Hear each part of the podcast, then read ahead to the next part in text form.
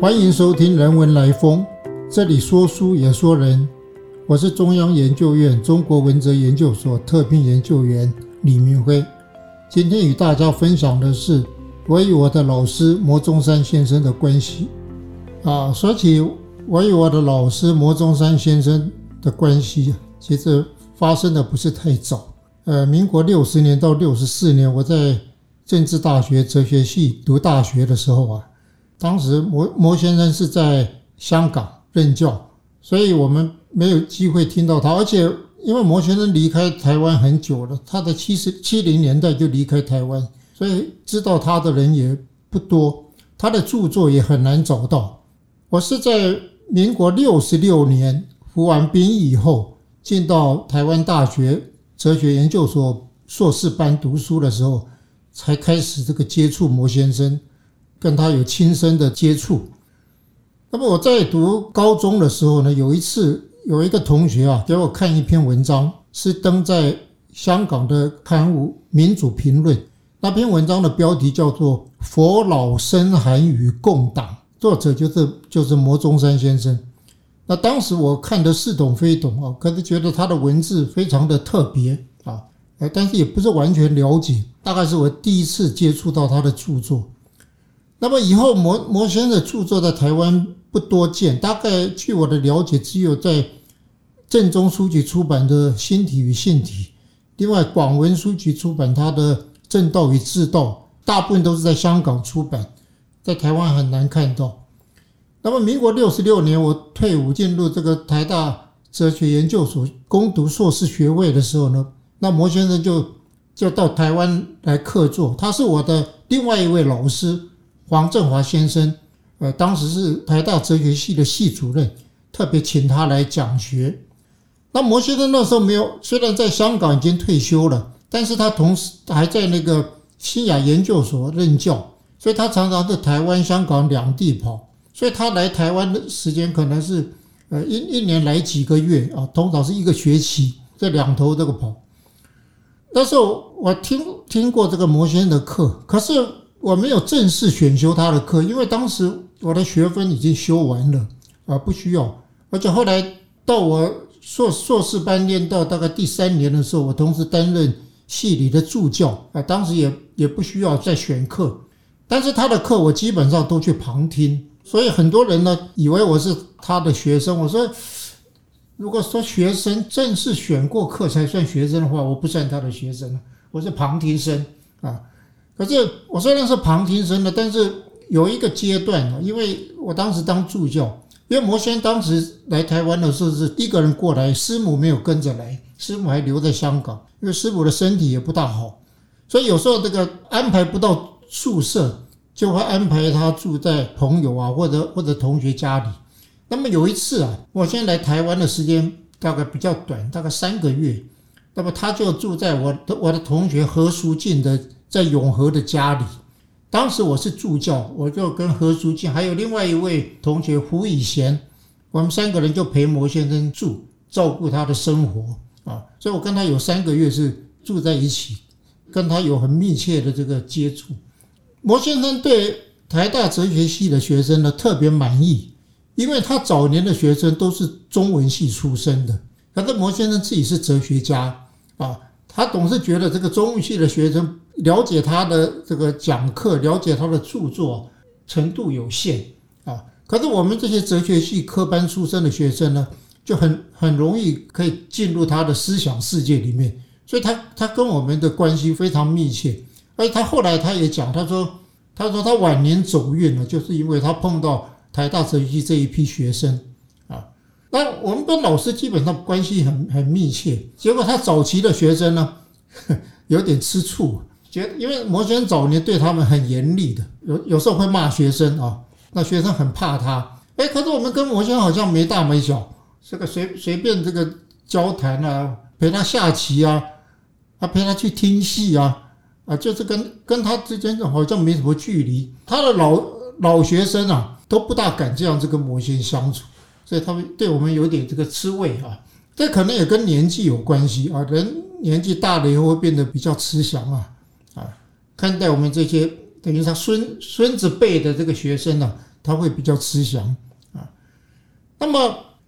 我受摩摩先生的影响，主要是他的思想方向，因为摩先生是以康德哲学来诠释儒家哲学啊，这个有好处也有坏处。好处就是他让这个中国哲学跟西方哲学呢，可以借这个西方哲学的概念架构啊，帮助我们理解中国传统哲学。可是坏处，如果我们对西方哲学，特别是康德哲学不熟悉的话，你不大容易了解他的著作啊，了解他的说法啊，所以他可能会变成一种障碍。可是因为我在念大学的时候呢，我上过康德的课，但是并没有特别深入的研究啊。那我对康德有深入研究，是当兵两年，我是在民国六十四年到六十六年服这个玉官役，啊，六个月基本训练以后，分发在那个基隆的一个西西岸码头，一个陆军码头去当参谋啊。那基本上晚上是，啊，晚上通常没事做，啊，我就在那边翻译康德的第一批判，啊，就是一一页一页的看，一页一页的翻译啊，就慢慢的弄熟了。那么进到台大哲学研究所的时候呢，刚好摩先来讲课，我马上就接了上。我开始的时候，我的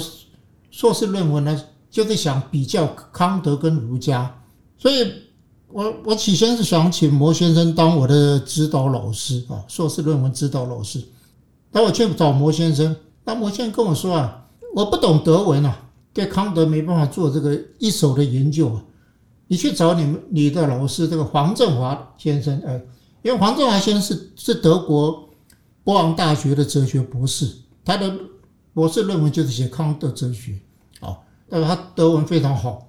当时的台大哲学研究所的学生很怕黄振华先生，哎，因为他很严格，他完全拿那个德国那一套标准来要求学生，哦，所以学生不大敢找他。我当时有点担心的，担心他不接受，哎，没想去找他这个黄振华老师，哎，马上就接受了，哦。所以，我我后来没有找摩先生当这个指导老师，但其实我的思路基本上是摩先生的思路。虽然跟这个黄先生写论文，但是我是根据摩先的思路来写论文。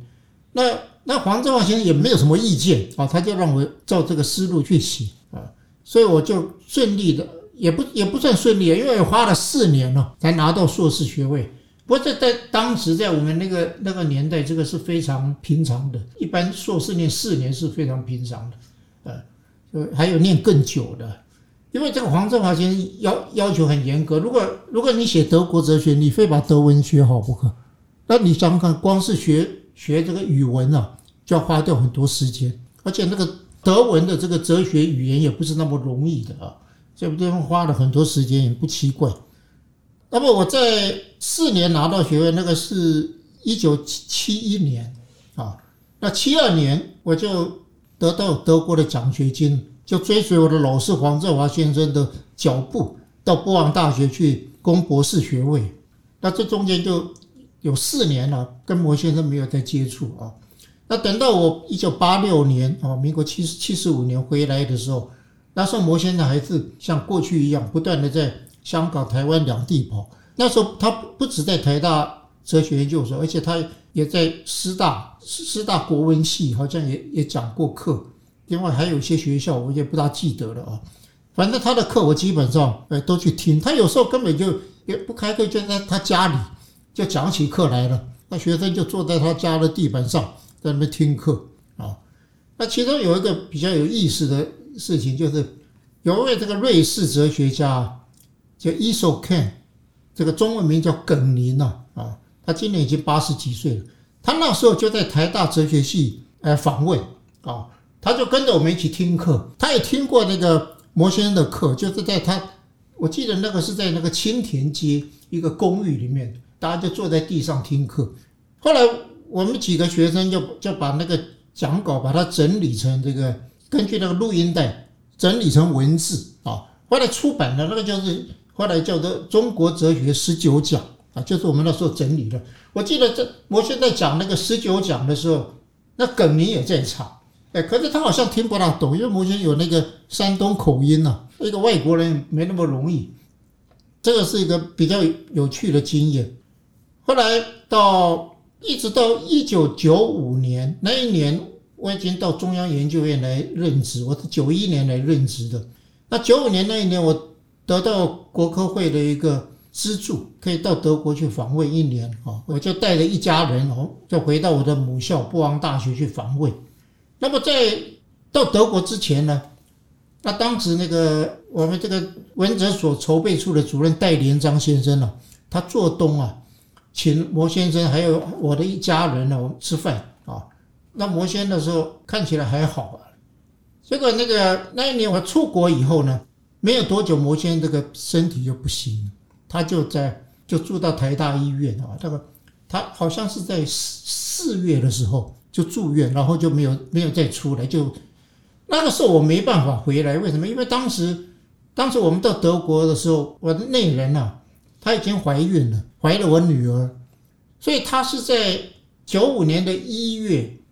生我女儿，刚刚出生，我没办法。丢下他们一个人跑回台湾来奔丧啊，所以所以摩先的丧礼我事实上没有参加啊，没有参加，所以这个有点有点遗憾，但是也没办法啊。后来呢，我我回回来以后一一年之后回来以后呢，我们觉得替摩先生做一点事啊，当时就做了一件这个我觉得非常重要的工作，就是编他的全集。那当时那个。联经出版公司呢很重视这个事情啊，当时的那个